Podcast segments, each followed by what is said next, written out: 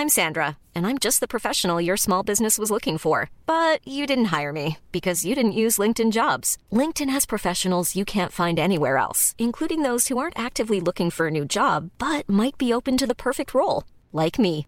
In a given month, over 70% of LinkedIn users don't visit other leading job sites. So if you're not looking on LinkedIn, you'll miss out on great candidates like Sandra. Start hiring professionals like a professional. Post your free job on linkedin.com/people today. Et c'est un nouveau coup dur pour votre pouvoir d'achat ce matin. C'est 10% de hausse sur les tarifs réglementés de l'électricité. Comptez en, en moyenne 160 euros en plus par an sur la facture. Environ 23 millions de clients concernés par cette fin progressive du bouclier tarifaire. Et alors que les prix avaient déjà augmenté en février. Coup dur pour le pouvoir d'achat évoqué en juillet dernier sur Europe 1. Les tarifs de l'électricité ont fini par augmenter en France. La crise énergétique a fait mal au portefeuille des Français, mais aussi des entreprises et des collectivités, malgré le poids de l'énergie nucléaire en France jugée moins cher à produire. Et en 2024, la facture pourrait bien encore s'alourdir, même si comme mieux visionnaire en 2017, on préférait l'ignorer. Je n'ai toujours pas payé la facture d'électricité.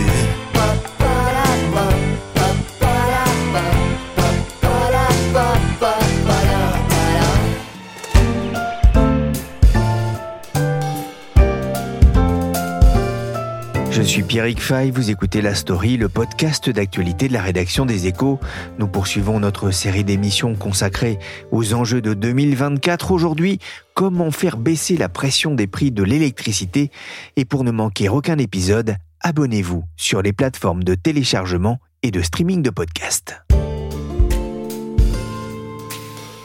Le Oh merde Toi tu bouges pas Eh oui, depuis deux ans, c'est un peu l'idée lorsqu'arrive la facture d'électricité. Plus 10% en août 2023, plus 15% en février 2023 et un petit plus 4% un an plus tôt. Sale coup pour le pouvoir d'achat, on le disait. Mais quid de 2024 La Creux a rendu son avis consultatif. Dans le détail, le régulateur de l'énergie préconise une hausse de 0,01% du tarif applicable aux ménages à partir du 1er février et une baisse de 3,67% du tarif applicable aux professionnels. Oh oui, youpi, dansons la carioca. Sauf que ça risque bien de ne pas se passer comme ça. Bonjour Sharon Vachebrotte. Bonjour Pierrick. Vous êtes journaliste au service entreprise, spécialiste des questions énergétiques. L'une des questions que l'on se pose le matin en allumant la lumière dans la cuisine avant de lancer la machine à café et la radio, bref, avant de consommer de l'énergie, c'est la suivante. Les prix de l'électricité vont-ils augmenter encore cette année? Malheureusement, Pierrick, c'est le scénario le plus probable. Ces derniers mois, le ministre de l'économie Bruno Le Maire a plaidé pour une nouvelle hausse du tarif réglementé de vente de l'électricité, ce tarif bleu que paient 20 millions de Français. On parle d'une hausse qui pourrait atteindre 10%, soit 130 euros par foyer en moyenne par an. Bien sûr, à ce stade, ce n'est pas encore confirmé. Il faut que le nouveau Premier ministre Gabriel Attal nomme son gouvernement et qu'il valide cette décision. Ça sera très sensible sur le plan du pouvoir d'achat. Parce que vous l'avez rappelé, Pierrick, les prix de l'électricité ont déjà augmenté. Ils ont pris 35% en deux ans. Ça veut dire que le bouclier énergétique activé début 2022 est est aux oubliettes? En effet, c'est le plus paradoxal et c'est sans doute le plus frustrant pour les Français. Ce bouclier énergétique qui a été très utile pendant la crise, il n'est plus nécessaire aujourd'hui. Il n'est plus en vigueur pour le gaz depuis plusieurs mois et pour l'électricité, les prix sur les marchés ont tellement baissé que le régulateur de l'énergie préconise même une stabilité des tarifs réglementés en vigueur. Ça veut dire que ce bouclier n'est plus utile pour le- l'électricité. Mais, alors vous allez me dire pourquoi les tarifs augmentent, mais parce que le, gouvernement, qui a déjà dépensé près de 50 milliards d'euros pour protéger les, consommateurs pendant la crise, veut remonter les taxes sur l'électricité qui ont été ramenées à quasi zéro pendant la crise. Voilà, c'est le retour à la normale sur le plan de la fiscalité qui doit générer cette hausse et que les, Français risquent de payer aujourd'hui. On comprend bien que la bomboche, c'est fini pour l'électricité aussi. On va le rappeler, avant la crise, les assises qui servent à financer les charges de services publics étaient fixées à 32 euros par mégawattheure pour les particuliers. Et depuis février 2022, elles étaient tombées à 1 euro, soit un manque à gagner pour les finances publiques d'environ 9 milliards d'euros par an. Non, là, j'ai besoin d'un peu de pognon, alors j'aime autant vous dire qu'ils vont passer à la caisse, les pécores.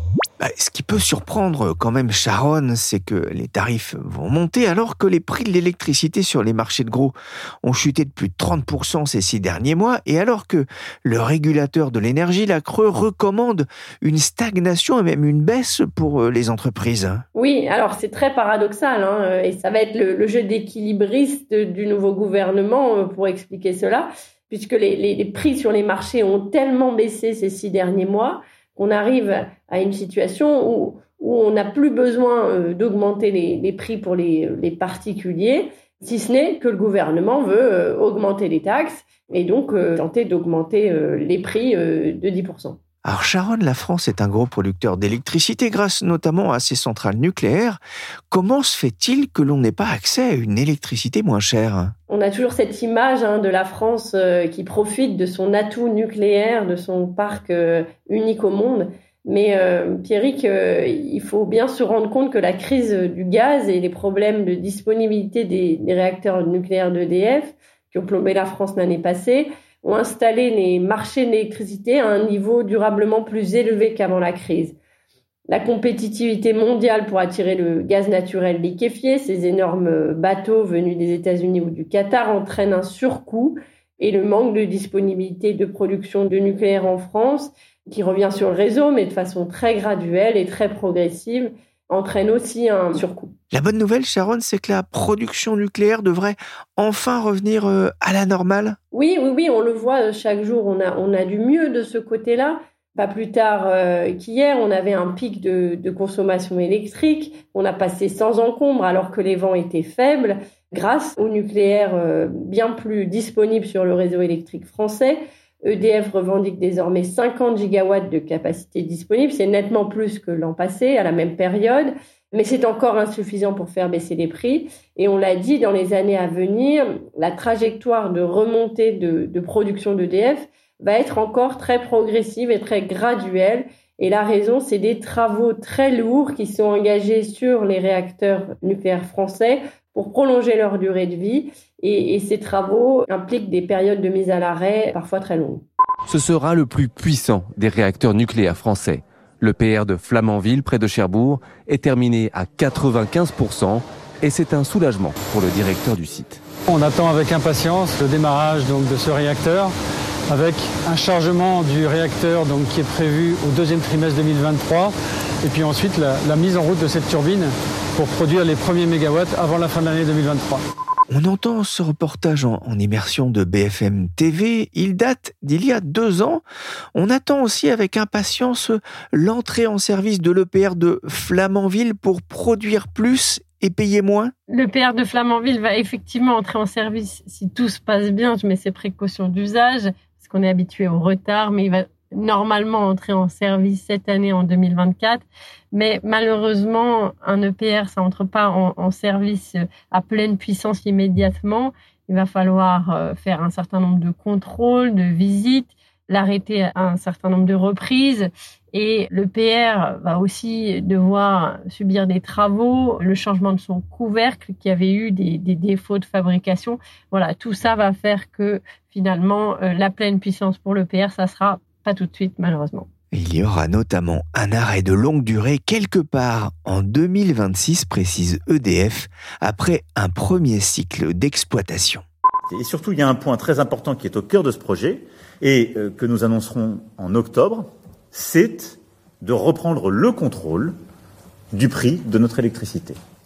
Il n'y a pas d'écologie qui soit compétitive si on a un prix d'électricité dont on ne reprend pas le contrôle et qui, en quelque sorte, ne nous permet pas euh, d'être soutenable à la fois pour nos entreprises et pour nos ménages. Alors l'État et EDF ont négocié durement un nouveau mécanisme pour euh, gérer les prix de vente de cette électricité nucléaire et permettre à la France de reprendre le contrôle de ces prix de l'électricité, comme l'annonçait euh, Emmanuel Macron en octobre dernier. Justement, que prévoit cet accord? Alors cet accord, c'est une sorte de filet de sécurité, il faut le, le concevoir ainsi, en cas d'emballement des prix. Il permet à l'État de venir taxer EDF lorsque les prix de l'électricité s'emballent, lorsqu'ils dépassent deux seuils. Euh, le premier, c'est 78 euros et le deuxième, c'est 110 euros. À ce moment-là, les revenus issus de la vente de l'électricité nucléaire sont taxés et ils sont redistribués aux consommateurs.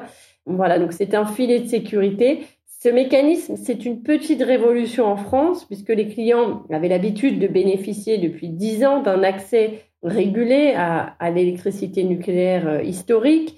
C'était un accès à des quotas dont le prix était connu à l'avance et très attractif puisqu'on parle de 42 euros. Voilà, on passe d'un modèle très régulé à un modèle plus basé sur des règles de marché où EDF vend son électricité et in fine, si les prix sont jugés trop élevés, alors l'État vient compenser la différence grâce à un mécanisme de taxe. Justement, euh, comment l'argent sera reversé aux, particuliers et aux entreprises? Alors l'idée, c'est de leur reverser euh, une, contribution nucléaire sur leur facture. Ça sera neutre pour les consommateurs quelque part. Il y a beaucoup de flou encore sur tous ces détails, surtout le fonctionnement du mécanisme qui est encore en, débat euh, entre les acteurs du secteur et les fournisseurs.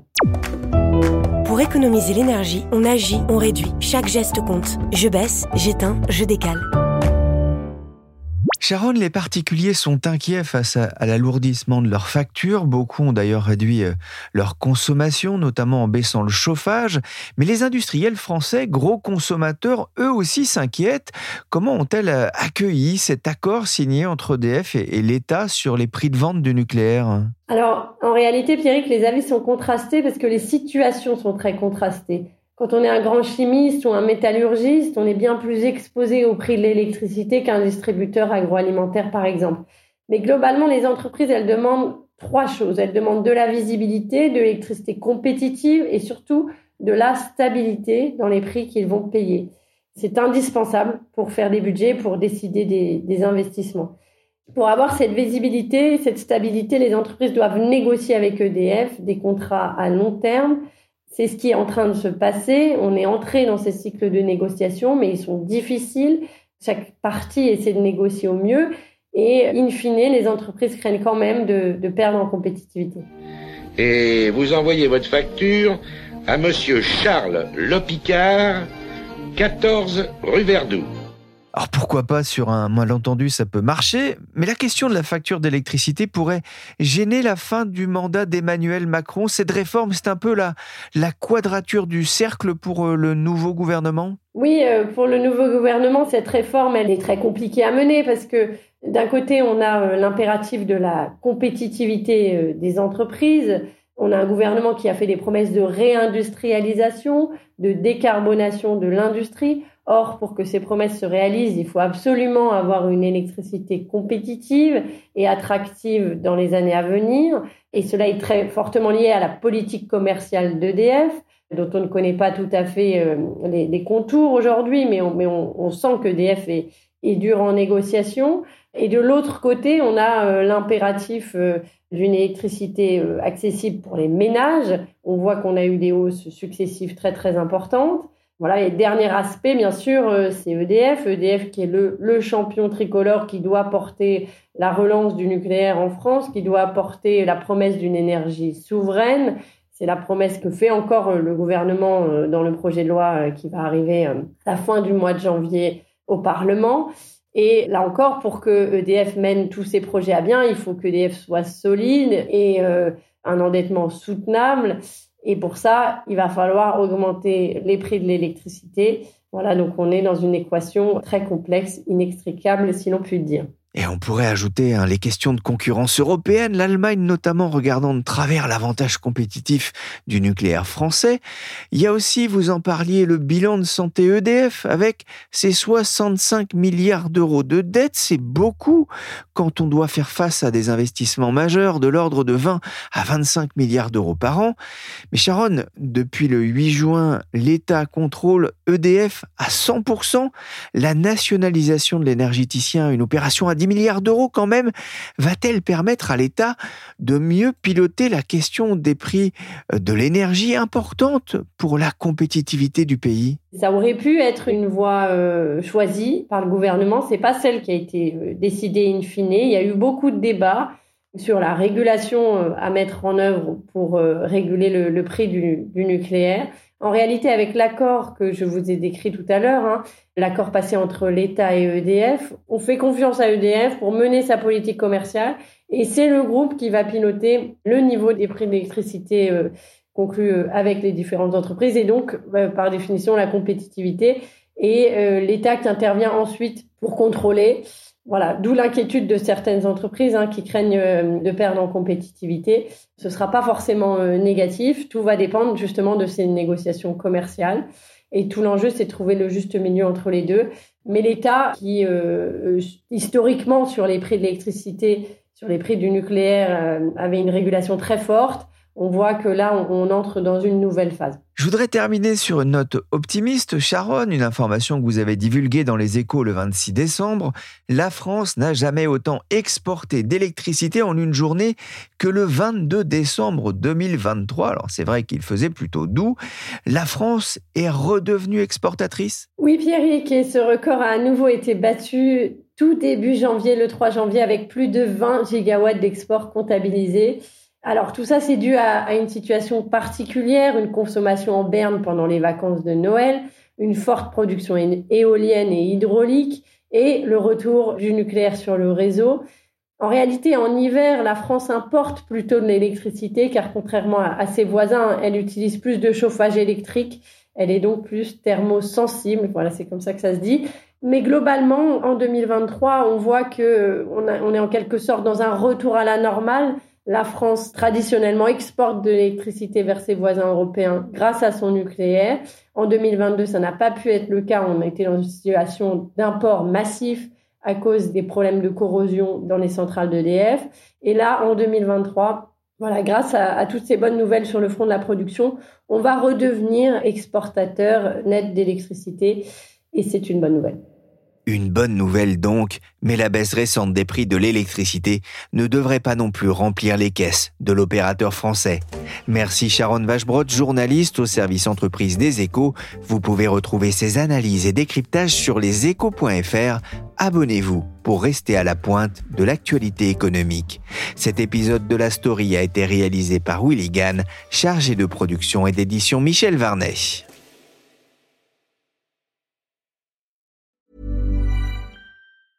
Planning for your next trip? Elevate your travel style with Quince. Quince has all the jet setting essentials you'll want for your next getaway, like European linen, premium luggage options, buttery soft Italian leather bags, and so much more. And is all priced at 50 to 80% less than similar brands. Plus, Quince only works with factories that use safe and ethical manufacturing practices. Pack your bags with high-quality essentials you'll be wearing for vacations to come with Quince. Go to quince.com slash pack for free shipping and 365-day returns.